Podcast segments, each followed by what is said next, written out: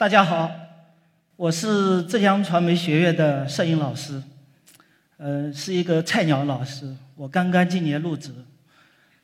在这之前呢，我在杭州的《都市快报》当了十五年的摄影记者。再往前，在我们的老家浙江龙游，呃，当过大货车司机，因为开车开得好，后来就当了交通警察。呃，交通警察当得好，后来呢又当了派出所民警。呃，因为这个民警当得好呢。然后又加上我自己喜欢写点东西，后来我就到了龙游文化局工作。当时龙游县城有大概有几十家录像厅，嗯，我的工作任务就是去查黄片，就是现在有些人看的毛片啊，嗯，大家不要笑哈，这是一件很严肃的问题。我的摄影其实都是从这种观察里练出来的，练出来的。那么今天呢，我要跟大家分享三个我的长期影像调查项目，呃，每个每一个都超过了十年。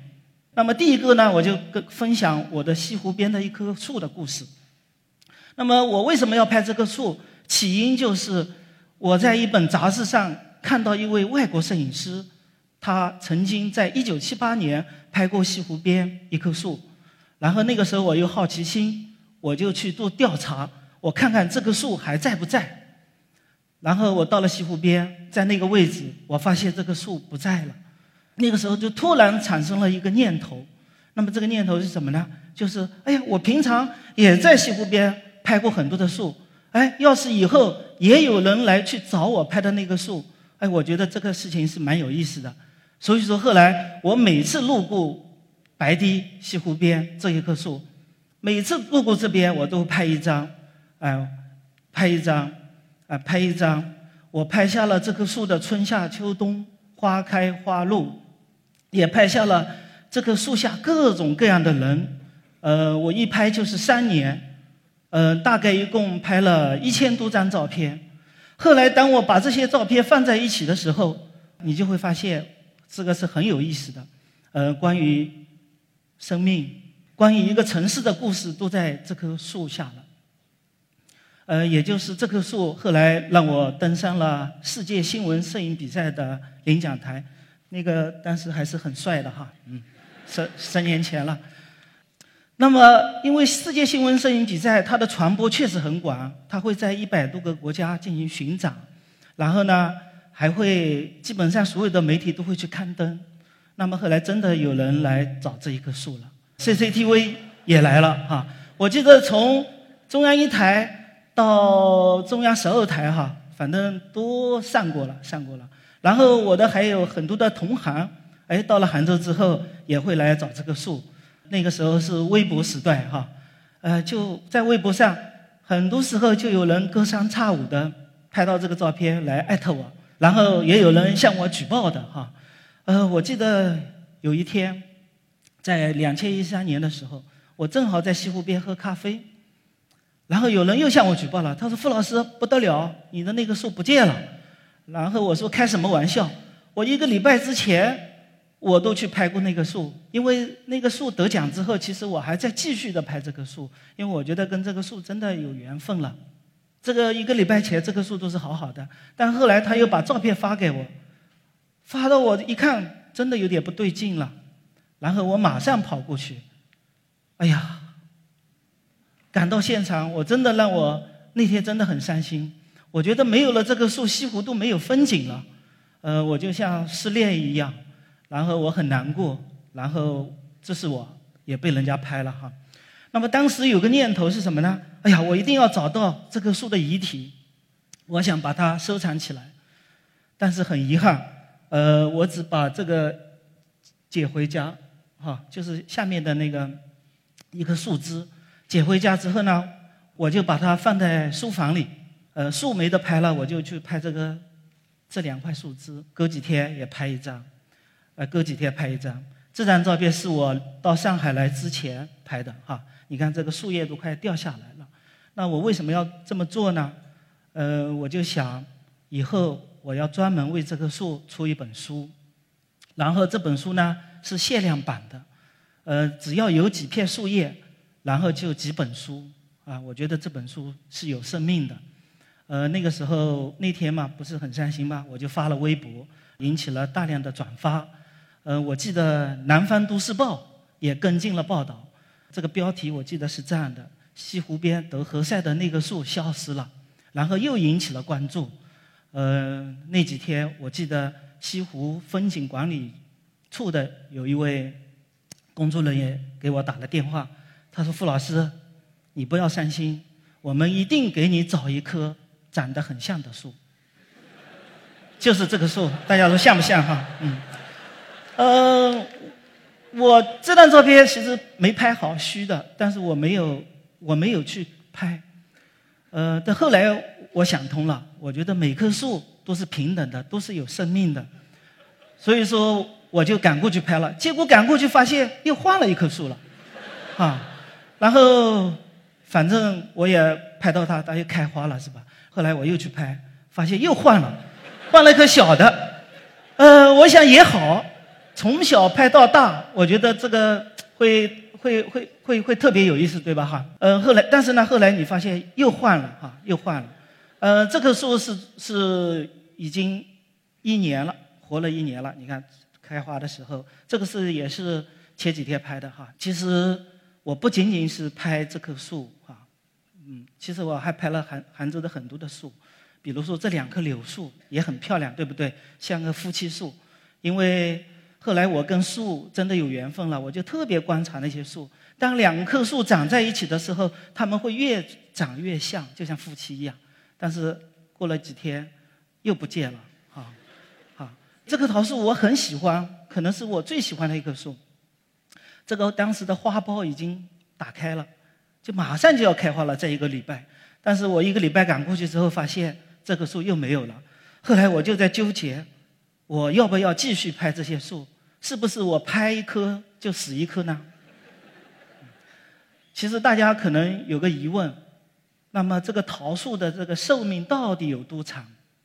嗯，这个其实是一个很复杂的这个课题，可能包括以后需要有植物学、呃生物学、考古学，甚至经济、政治学。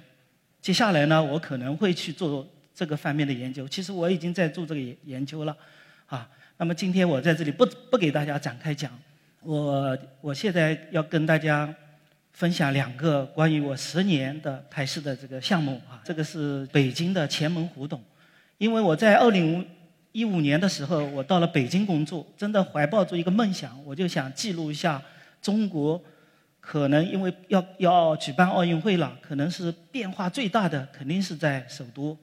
到了北京之后，我发现北京太大了，我根本拍不过来。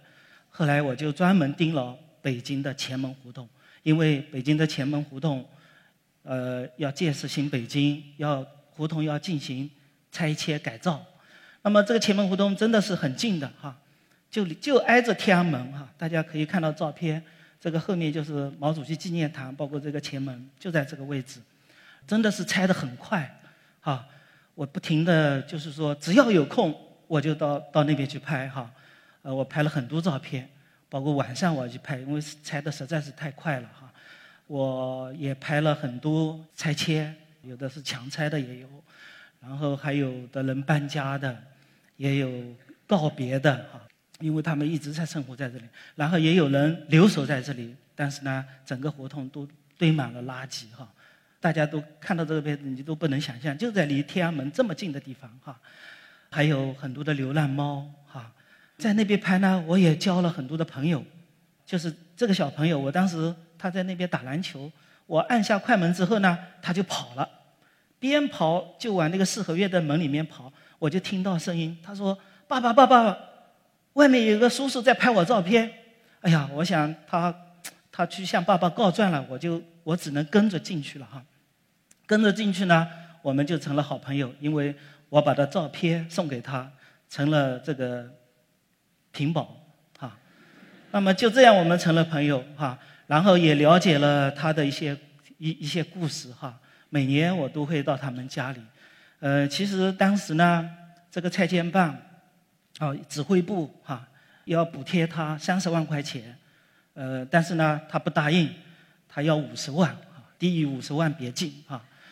因为因为他的关系，后来我到杭州工作了，但是我每年我都会，只要到北京哈，我都会花半半天的时间到他家里去，顺便拍拍合同，顺便跟他聊聊天哈。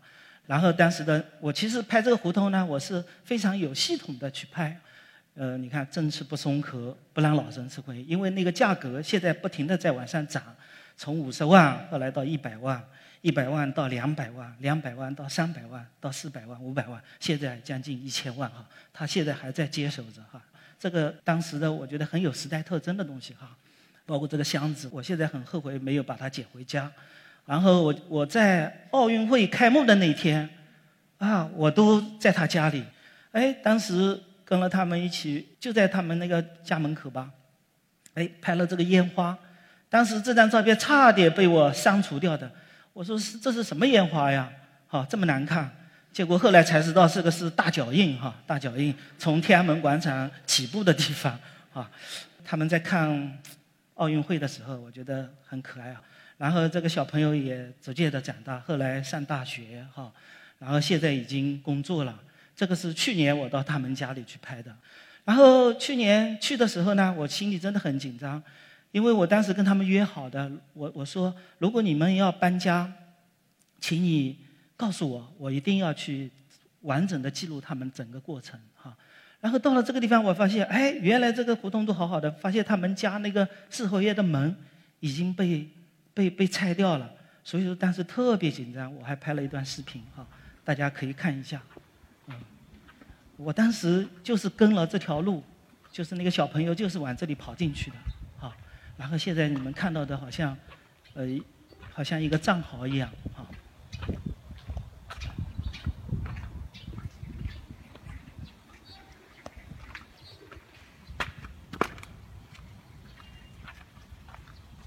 这个是他的妈妈。来。你什么时候来我昨天来的，我是我是今天来看一下，结果。嘿，好。啊，都剩下你们。两天还是那个两家哈，嗯，他就把外面的拆了。对他拆的是 人家原来的房，有人搬走的房。我们等于其实就这两家还没在搬。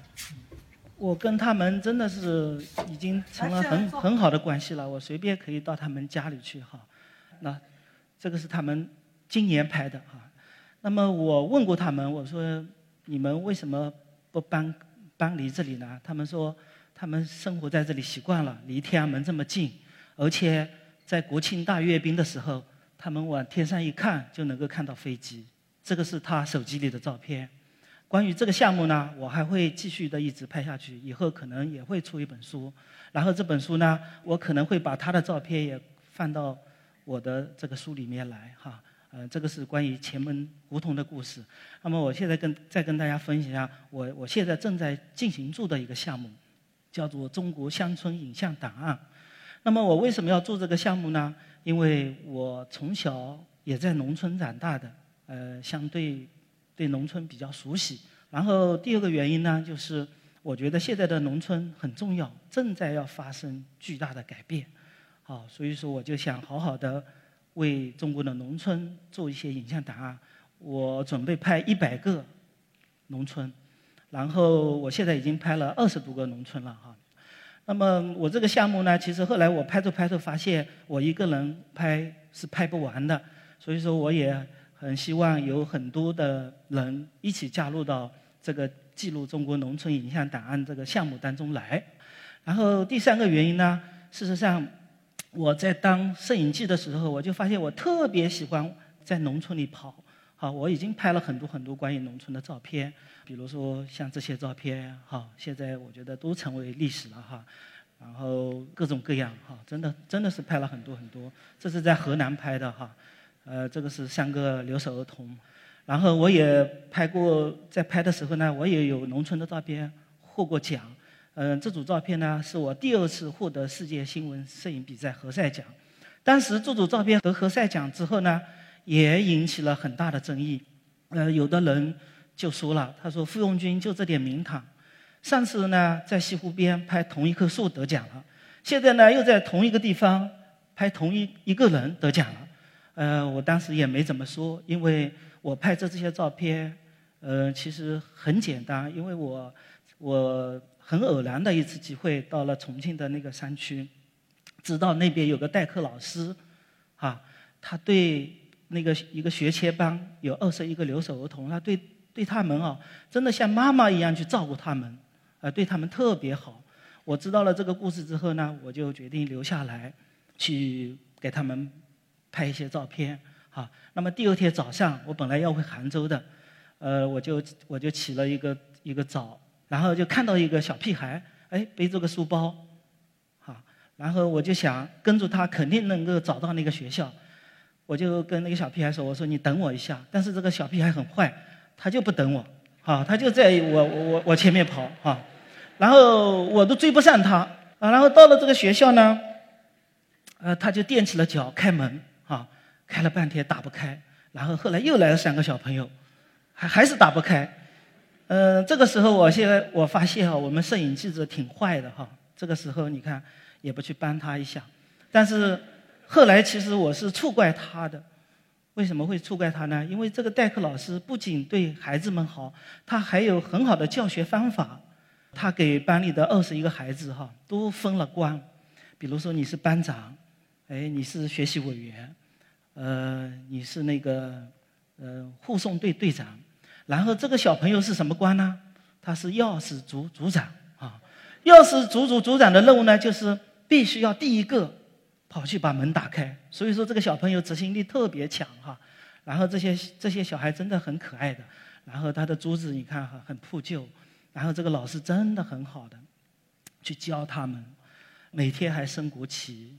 还要教他们跳舞，那个时候跳的是小苹果哈，嗯，有的时候还要送小朋友回家，因为像这样大的小朋友哈，其实很容易生病，肚子疼啊，发烧感冒啊，然后老师有的时候要背一两个小时把他们背回家，所以他们的故事真的很让我感动。所以说后来我我在想，我在杭州这个事情发生在重庆，我不知道我们的媒体能不能刊发，但是我在想。我至少可以给他们拍些照片，留个纪念。所以说，后来我就给他们在教室的后面拍拍一张留念照，送给他们。很简单，我选择这个位置呢，我就想等他们长大了能够有一些记忆回忆，啊，因为这些都是他们玩过的东西。然后我就给小朋友拍的时候呢，那个老师说了，他说：“哎，副记者，你能不能帮我跟同学们也拍个合影？”嗯，我说好的。所以说就很简单，就是小朋友一张，好合影一张；小朋友一张，老师合影一张；小朋友一张，老师合影一张；小朋友一张。但是拍着拍着的时候，我就突然发现了一个问题：二十一个小朋友，我都让他们看我的镜头，但是有十几个小朋友都不敢看我的镜头。因为我在想哈，我这个人长得好像也不是很凶的那种，但是他们就不敢看我。但是有老师合影的时候，哎，他们表情就放松了，他们就可以看镜头。我觉得我无形当中拍下了这些留守儿童的那种孤独的心理哈。可能就是正为正是因为这样子，呃，获得了何塞奖的肖肖像类的奖。这个何塞获奖之后呢，又引起了。这个大量的转发，然后呢，我也把这个照片送给了他们，洗了两套，其中一套我让他们寄还给我，为什么呢？因为当时拍的时候名字对不上，我让他们写上名字。大家看哈，其实，呃，下面那个老师写的，他告诉我他们爸爸妈妈在在哪里打工哈，然后有的小朋友呢，他还画一辆汽车，有的还会画一个妈妈。